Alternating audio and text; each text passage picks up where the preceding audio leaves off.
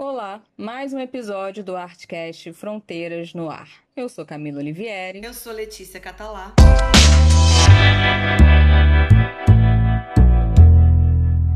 Na última segunda, perdemos, depois de uma longa batalha contra a Covid, o nosso gigante Paulo Gustavo. Simbolicamente, como disse Caetano Veloso, no dia da abertura da CPI da Covid. É, esse eu já falo de antemão que é um programa sem carisma, mas é propositadamente para ser sem carisma mesmo, porque não tem clima para alegria, para a gente abrir esse episódio com alegria. E diante desse acontecimento, além da dor, da revolta, da indignação, uma palavra me veio muito em mente, que é empatia. Onde foi que erramos? O que aconteceu para tanta falta de empatia? Onde foi que a gente se perdeu aí, né? Onde foi que a gente se perdeu? Se é que um dia a gente se achou nisso Se né? achou, exatamente. Como eu gosto de definições, em alguns episódios a gente trouxe definições, eu quero trazer uma definição dessa palavra que a gente ultimamente nos últimos anos, talvez a gente falou bastante, né? Junto uhum. com sororidade, empatia, com algumas lutas, a gente veio falando essa palavra, mas eu gostaria de trazer a definição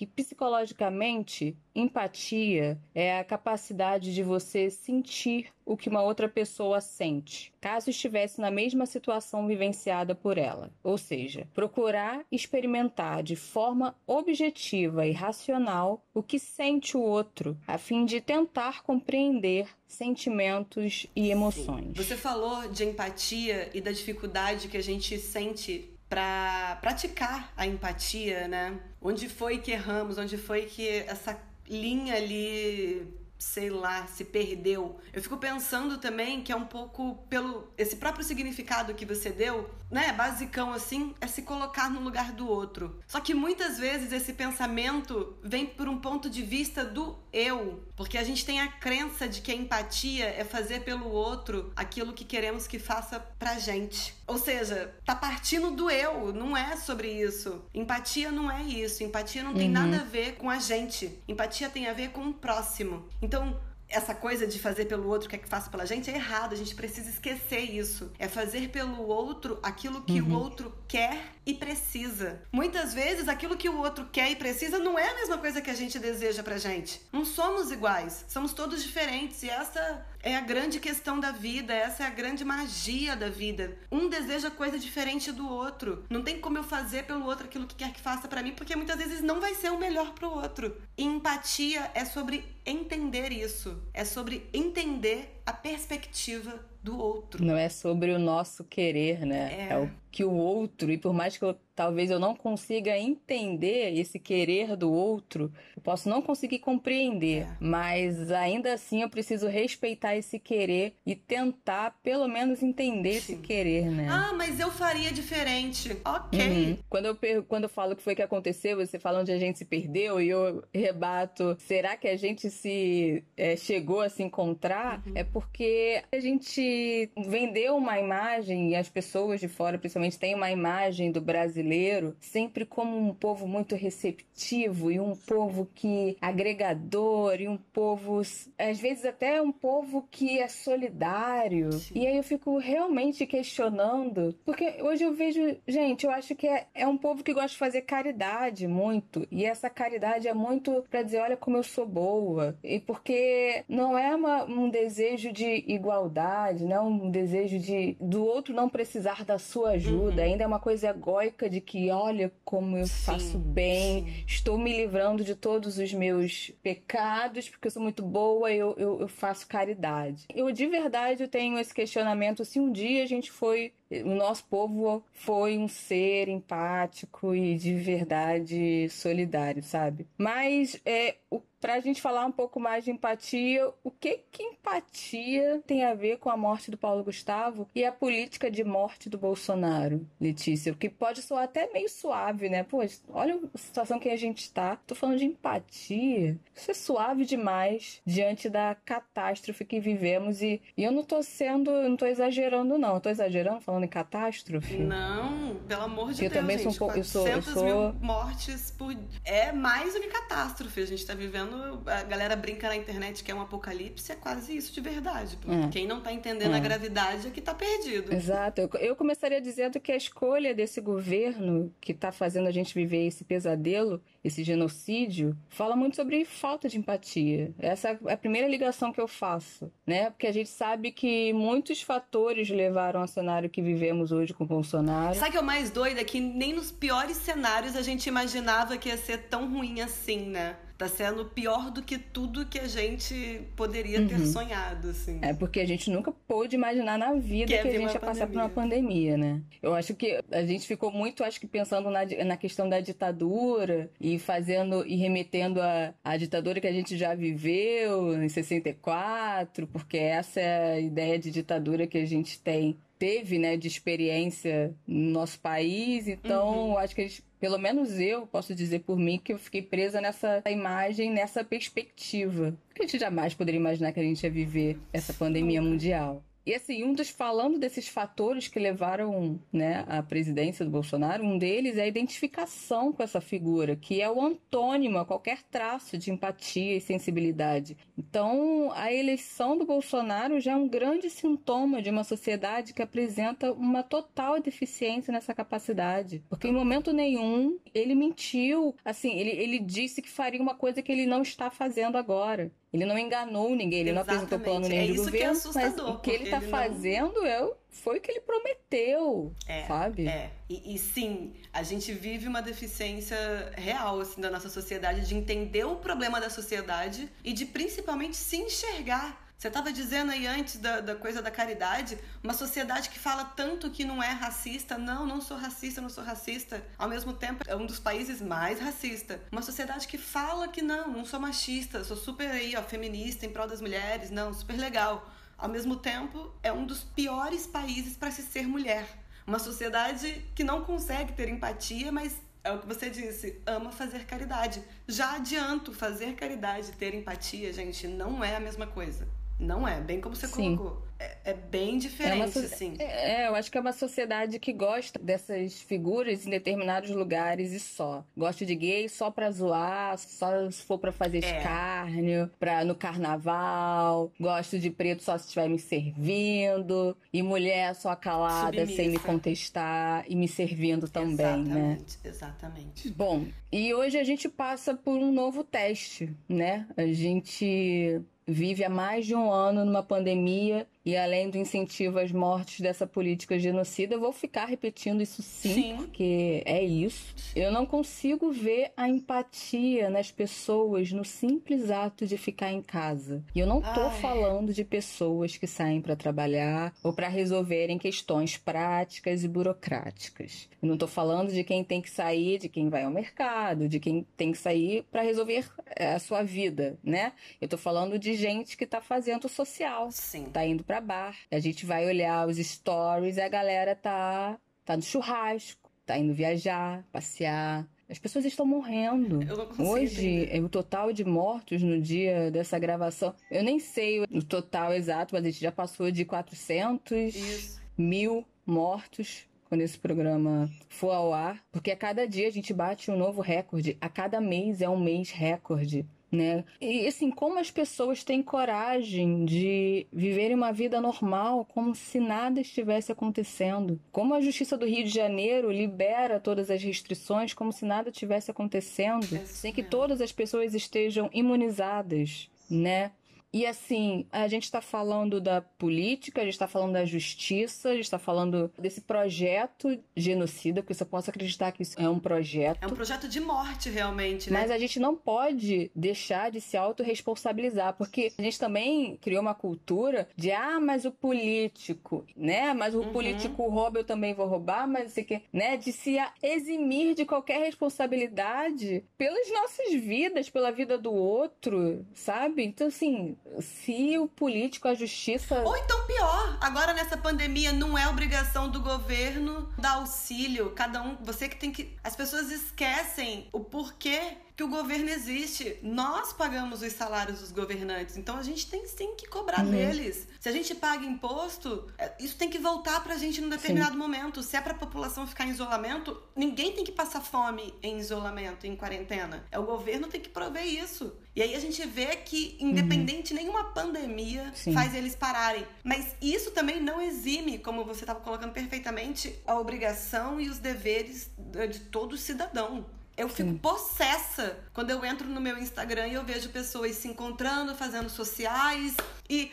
Ah, essa é só mais uma amiga, a gente tá super se cuidando. Tá, gente, mas assim, tá todo mundo tentando não fazer isso. Você faz isso e ainda posta como se tudo bem? Uhum. Ah, é pela minha saúde mental. Você ainda influencia, porque você posta, você influencia. Exatamente. Você posta, você pretende influenciar, você pretende mostrar que isso é uma coisa normal que você faz. Uhum. Ah, mas eu faço exame toda semana. Meu amor, se não for para trabalho ou um assunto Mentira, mais sério, não faz. Você tá gastando dinheiro e ainda tá jogando na cara das pessoas que não têm condições de fazer esse exame da, por, pela grana que custa. Então, assim, sabe? É muita uhum. falta de noção, é muita falta de empatia. É. E quando eu vejo colegas artistas fazendo mais isso, eu né? fico mais revoltada é. ainda. É. Mais revoltada, porque não tá indo totalmente contra a nossa função enquanto artista, né? Que é uma obrigação com a sociedade. Exatamente. Eu entendo que é chato, tem gente que mora sozinho, tem gente. É, enfim, eu entendo que é chato. Tá chato para todo mundo. Mas se a gente não parar pra pensar que pode ficar mais chato ainda, não só para todo mundo, mas como para você, enfim,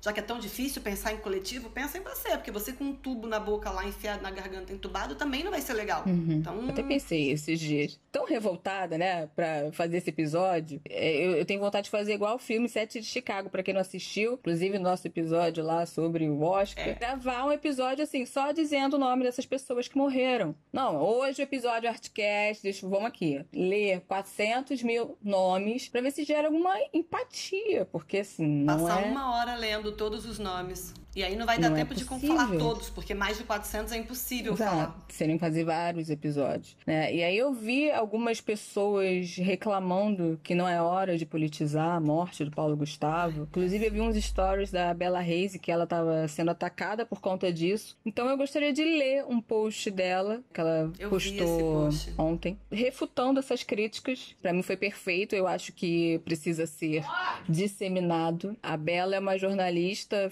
filha da da maravilhosa Flávia Oliveira, também jornalista. Eu acho que esse texto é preciso, didático, informativo e nos apresenta os dados. Que é o fundamental. O gigante Paulo Gustavo foi uma das 2.791 pessoas que faleceram nas últimas 24 horas por complicações da Covid. Antes dele, outros 411.854 brasileiros foram vítimas do coronavírus. Um vírus para o qual já se tem vacina há quase quase nove meses. Foi há quase nove meses, em agosto de 2020, que o governo brasileiro rejeitou 70 milhões de doses da vacina fabricada pela Pfizer. A proposta era entregar 500 mil ainda em dezembro. Ao todo, foram 11 vezes que o governo rejeitou ofertas de vacinas de diferentes fabricantes. É preciso dar nome aos bois. Foram 11 ofertas de vacinas recusadas pelo governo Bolsonaro. Da virada do ano até o último dia de abril, morreram 209.311 pessoas. Mais da metade das mortes de um ano a dois meses de pandemia aconteceram nos últimos quatro meses. Um país que já tinha dinheiro, oferta, capilaridade, logística e um plano nacional de imunização suficiente para estar vacinando desde o ano passado. Em 2010, o Brasil vacinou 88 milhões milhões de brasileiros contra H1N1 em três meses. Dia 17 de maio, completamos quatro meses de vacinação e até hoje somente 33 milhões de pessoas tomaram a primeira dose. É preciso politizar as mortes que foram uma escolha política. O governo brasileiro escolheu matar parte da sua população quando recusou vacinas, quando não fez lockdown de verdade, quando não pagou um auxílio emergencial decente por um período contínuo adequado, quando não endossou o uso de máscara e o distanciamento social.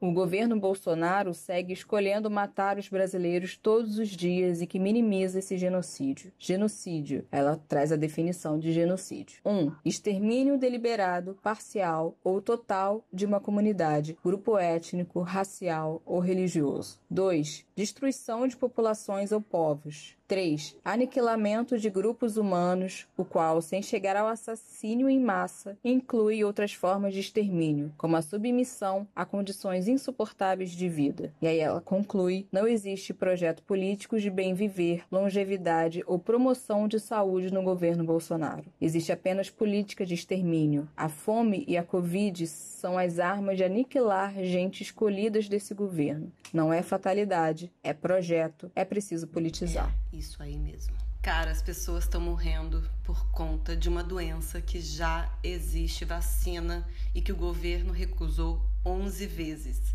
Se isso não é um projeto de morte, eu não sei o que é. Se as pessoas não conseguem entender que um governo recusou 11 propostas de vacina, eu realmente não dá para entender. É um absurdo, assim. E a gente falando desse vírus, a gente esquece o quanto ele é traiçoeiro de verdade. Porque, ah, eu sou jovem, eu sou não sei o que, nada acontece. E ficam colocando, falando mais uma vez do Paulo Gustavo, como se ele tivesse uma comorbidade, que por conta disso é que a doença foi mais grave. Ok, ele tinha asma. Mas a asma dele, pelo que eu li, ele não tinha crise há muitos anos. Há 10 anos. Eu sou uma pessoa que tenho asma e também não tenho crise há muitos anos. E assim como ele, eu morro de medo desse vírus. Eu sei, Paulo Gustavo falava que ele tinha medo. Ele precisou trabalhar, enfim, foi fazer ali e acabou se contaminando. Mas e aí? É só por conta dessa asma que ele ficou tão ruim? É também. Porque a gente não pode esquecer que esse vírus tem pessoas de 100 anos que conseguem se curar. Sai com as sequelas do vírus, mas saem do hospital recebem alta. E um cara de 42 não. Não tem como prever se você que vai pegar essa doença, se você vai ser igual a pessoa de 100 anos ou igual o cara de 42. Claro, ter uma doença respiratória prejudica? Prejudica. Mas não é só isso, gente. A gente tem que se cuidar agora. Tem que cuidar do próximo agora. A vacina é a solução. Mas ainda depois de tomar a vacina, você ainda tem que usar máscara, ainda tem que continuar usando álcool em gel, a vacina vai ajudar, mas enquanto a população inteira não estiver vacinada, tem que tomar cuidado ainda. Até por causa das variantes, né? A Tata Werneck, inclusive, tweetou, né? Ela falou que o Paulo não tinha comorbidade porque não tinha asma há 10 anos. Eu não sei, eu, eu, eu tive uma infância com bronquite. E aí eu não sei dizer se hoje, eu nunca mais, depois da, da, minha vida adulta, tive uma crise de bronquite. Me sinto curada pela bronquite, mas eu não sei de fato se tem comorbidade, entende? Uhum, porque porque uhum. tive uma, uma fase inteira da minha vida com bronquite. Eu não sei se como é meu Assim, mas o lance é que ninguém sabe, ninguém sabe. É, cada organismo é um Exatamente. organismo. Cada organismo é um organismo, cada um reage de uma forma. Quantas pessoas saudáveis, atletas, né, já morreram por Covid, assim. Os médicos ainda, os cientistas ainda não sabem é, explicar como funciona, os médicos, inclusive o tratamento, não existe o tratamento, eles vão fazendo o que podem, o que, que acham que devem fazer, mas enfim, é algo ainda desconhecido, né? não existe tratamento precoce, exatamente. Inclusive os médicos estão dizendo que alguns pacientes chegam piores por conta desse tal tratamento precoce. É. E assim, eu acho que a maior comorbidade hoje é ser brasileiro. É Exatamente, está é sendo muito difícil. A política que a gente tem, ser brasileiro é a maior comorbidade.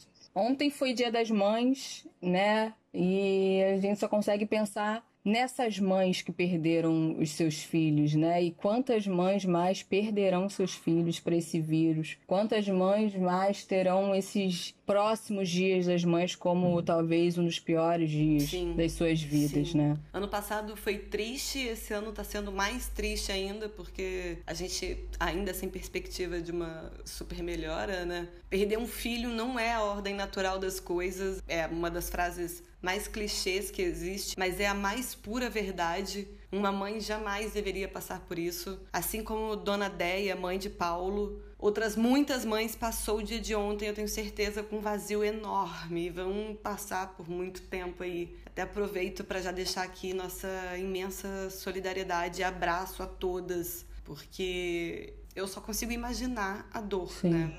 Que não é da ordem natural das coisas. Uhum. E só também já aproveitar e mandar um abracinho para minha mãe, porque faz daqui a pouco vai completar dois anos que eu não vejo ela por conta dessa pandemia. A gente não, não, não dá para eu ir para Cuiabá e muito menos minha mãe vir para cá. É um momento bem delicado. Uhum. Então.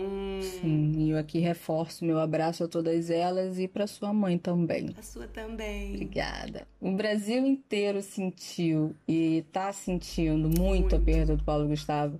Ele vai deixar uma lacuna importante. Ele foi um amigo de todo mundo, ele foi o filho de todas as mães, ele foi. Sim. A mãe dele foi mãe de muito. Ele, como a mãe dele, né? Foi mãe de muitos aqui brasileiros. Então, realmente é uma dúvida Sim. compartilhada por todos. É, e, ele, e a ausência dele vai deixar uma tremenda de uma responsabilidade para os demais artistas que trabalham com humor, né? E deixou, vai deixar um buraco gigante na vida de quem conseguiu ter o prazer de conviver com ele, de ser amigo dele. Para todos nós que ríamos, Bastante. nos divertimos muito com ele. Eu reverencio muito artistas e pessoas que trazem o dom de tirar o sorriso das pessoas, sabe? Eu acho que a arte do Paulo era popular e tem muito artista snob que rejeita o que é popular. A gente já falou sobre isso em, em episódios, né? passados. Eu acho que você assumir uma arte popular, eu acho que é muito digno e bacana. Ele ao longo do tempo ele se reposicionou positivamente diante de humor que ele já havia feito no passado e que era passível sim de críticas, mas ele ficou muito atento com a, com a transformação dessa sociedade e trouxe o humor dele também, transformou o humor dele e através do humor e da coragem de expor a vida dele, ele falava diretamente para as famílias o quanto elas podiam ser diversas. Ele naturalizava a vida dele, né? Como deve ser mesmo. É, mas é preciso coragem. A gente não pode exigir isso dos artistas nem das pessoas, mas ele teve a coragem de naturalizar a vida, é, as relações, a relação dele, o casamento dele e trazer isso para a arte dele, acessando através do humor, né? As famílias, as pessoas. E ele foi muito inteligente porque ele fez com que as pessoas amassem ele primeiro. Ele conquistou o coração de todo mundo para depois dizer: olha, vocês me amam e eu sou gay. E é isso eu aí, vou me tá casar. Dá, dá, dá, é. pra ser assim. Isso é. é. político. Isso é genial. É, é, um risco, né? Ele correu bravamente esse risco. Eu gosto muito dele. Eu sou uma pessoa difícil de rir com filmes. Eu sou de riso, riso fácil assim na vida, mas com filme eu fico. Eu sou um pouco difícil de rir. E ele conseguia isso através dos stories dele, com filtros e dos filmes, enfim. E a sensação que eu tenho é que a gente chegou realmente no nível de anestesia que foi preciso matarem um dos símbolos Ai, da gente, nossa alegria. Nossa. Nós permitimos que é. matasse a nossa alegria, né? Para mim foi muito simbólico também isso. Caramba, a gente chegou ao ponto de um cara de... que trazia alegria pra gente, de um cara que é. era sinônimo de riso. Ele uhum, tinha essa, essa coisa e você fala dessa transformação dele também dentro da arte dele e se conhecendo, dele e mudando ali o, o, né, um pouco dessa comédia mostra o quão grandioso ele realmente é e o respeito que ele tinha pelo público, né? Porque é claro que ele tinha uma galera LGBTQI+, junto com ele, eu acho que até saiu uma coisa de que ele não se colocava como ativista gay, mas é isso que você falou, não, não uhum. tem como você falar que não é, porque ele trazia a vida dele, ele trazia as questões dele que Sim. ele passou na vida, que seja de preconceito, que seja de tudo, então não tem como você não ser ativista a partir do momento que você debate sobre essas questões. Sim. E ele trazia de uma forma leve, de uma forma que você ria, que você falava: Meu Deus, Paulo, Obrigada. Uhum, exatamente. É, e de uma forma, eu acho que o humor abre portas, né? E é uma arma, no melhor sentido da palavra, para você acessar lugares que, se fosse ah, levantar uma bandeira e vir com um discurso e trazer livros, que muitas pessoas rejeitam. Então, assim, eu trago, deixa eu falar de uma forma leve, alguma coisa que precisa ser dita sem que precisa se levantar, sei lá, né, dizer que é ativista ou qualquer coisa assim. Enfim, e agora eu pergunto, e agora, né? Alguém que todos nós conhecíamos e amávamos e que parecia que era da nossa família pela proximidade com que ele direcionou o trabalho dele, né? Todo mundo sentiu muito. É, ou seja, quem ainda não perdeu ninguém próximo sente é. um pouco que perdeu agora. Cortou um pouco Foi na mesmo. carne de todo mundo. E aí a gente vai continuar na mesma, negando, debochando, ignorando, minimizando. É, cada um desses mais de 400 mil mortos era o Paulo Gustavo de alguém. Era o filho querido, era o irmão inseparável, era o pai doido para ver os filhos se desenvolverem, o marido incrível, o amigo de todas as horas. Era um profissional com uma carreira brilhante e promissora. Era alguém que se doava para ajudar o próximo e que essa ajuda fará falta uhum. para muita gente. Era o amor Sim. da vida de alguém, né? Eu acho que muitas famílias perderam Sim. seus Paulo Sim. Gustavo. Quem mais falta morrer pra gente poder parar um pouco e entender o que está acontecendo, né? Eu fico pensando na mensagem que o Thales, marido do Paulo, deixou após a passagem dele. Ele escreveu um longo texto, assim, uma das primeiras frases que eu vi passando na TV, eu fiquei assim, meu Deus. Era, entre aspas, a nossa caminhada tinha tudo para ser longa. E tinha, gente. É isso que é o mais doido. E não só ele, assim como várias outras pessoas dessas 400 mil que já se foram todas ali. É isso que mais dói. Saber que foram, vou repetir, que foram por uma doença que já existe vacina. Isso é um absurdo, não dá para aceitar calado. Ainda mais quando vemos uma sociedade apática em relação a tantos. Não dá para minimizar. Onde está a empatia em relação a esses tantos que continuam indo? Porque assim, só hoje já deve ter sido mais mil. Olha que absurdo. Enquanto a gente está aqui conversando, uhum. pessoas estão uhum. sofrendo real, sabe? Então, até para terminar aqui um pouco, eu lembrei de um vídeo de uma palestra TED, aquelas. É, como é que é? é TED Talks? TEDx. TED, é, TEDx, exatamente. Que fala sobre a empatia. E fala, assim, que nós, humanos, nascemos com a capacidade de ter empatia. Nascemos com todo o nosso sistema de neurônios, com todas as ligações possíveis para isso. Nesse vídeo específico que eu assisti, era a Revolução da Empatia, o nome da palestra. Era uma bióloga especializada em neurociência, que ela estudava realmente o cérebro e ela fo foi a fundo no tema da empatia. O nome dela é Tati Fukamati. E ela comenta que desde muito pequenos, desde muito pequenininho, a gente já começa a manifestar esse sentimento. Ela diz assim: sabe quando a gente faz careta pro neném e ele acaba imitando a gente? Ou até mesmo um som? Exatamente. A capacidade de imitação é um dos princípios básicos da empatia. Ela disse assim, entre aspas, porque a gente pode imitar que a gente pode empatizar. Ela explica, enfim, ela explica isso perfeitamente a partir dos sistemas de neurônios espelho, que eu, eu obviamente não vou saber explicar, mas lá tem o um vídeo dela na, no YouTube. Ela comenta que com isso conseguimos espelhar um movimento, um som e até mesmo um sentimento. O poder de imitação nos dá isso também. Aí ela dá outro exemplo. Imaginem agora que vocês estão com um corte no, entre os dois dedos, aquele cortezinho de papel Imagina que caiu uma gotinha de limão. Tô vendo sua cara aqui, Kemes, e ela fala exatamente isso. É essa cara. Se você conseguiu fazer essa cara, é porque o seu neurônio de espelhamento tá funcionando. Você conseguiu sentir a dor de alguém que uhum. sentia aquilo ali naquele momento. Então pronto, tá aí, tá funcionando. Eu tenho certeza que quem ouviu fez a mesma cara que você, porque eu também fiz essa mesma cara. Eu imaginei a dor, eu senti. Então, é, isso está dentro do nosso sistema, está funcionando. É como se o seu corpo realmente sentisse aquilo. É por isso que a gente chora em filme, porque a gente tem a capacidade de, de sentir aquilo que a pessoa está sentindo. Porque a todo momento nos espelhamos no outro. Olha isso. Então, gente, a gente já nasce com isso. É só sentir, é só praticar, galera. Tudo é prática na nossa vida, tudo a gente precisa praticar, tudo a gente precisa fazer novas ligações no cérebro sabe? Para isso ficar intrínseco na gente, e a, a coisa da empatia ser natural, a gente precisa praticar. E é possível. Essas ligações do nosso cérebro, ela é moldável. Então, assim como a gente pode aprender uma língua nova, assim como a gente pode aprender uma dança, uma coreografia nova que a gente nunca tinha aprendido, a gente é capaz de aprender novas formas de se relacionar, de realmente conseguir se colocar no, no, lugar do outro, pela perspectiva do outro. A gente precisa lembrar que não vivemos sozinhos no mundo e que a empatia pode nos ajudar a ter relações mais profundas, sinceras e significativas. Eu acredito que muita gente busca isso, não vou falar todas, porque, mas ter uma relação mais profunda com alguém é tão gostoso você poder confiar em alguém 100%, você saber que aquela sua relação significa Nossa. alguma coisa, não só para você, como para outra pessoa.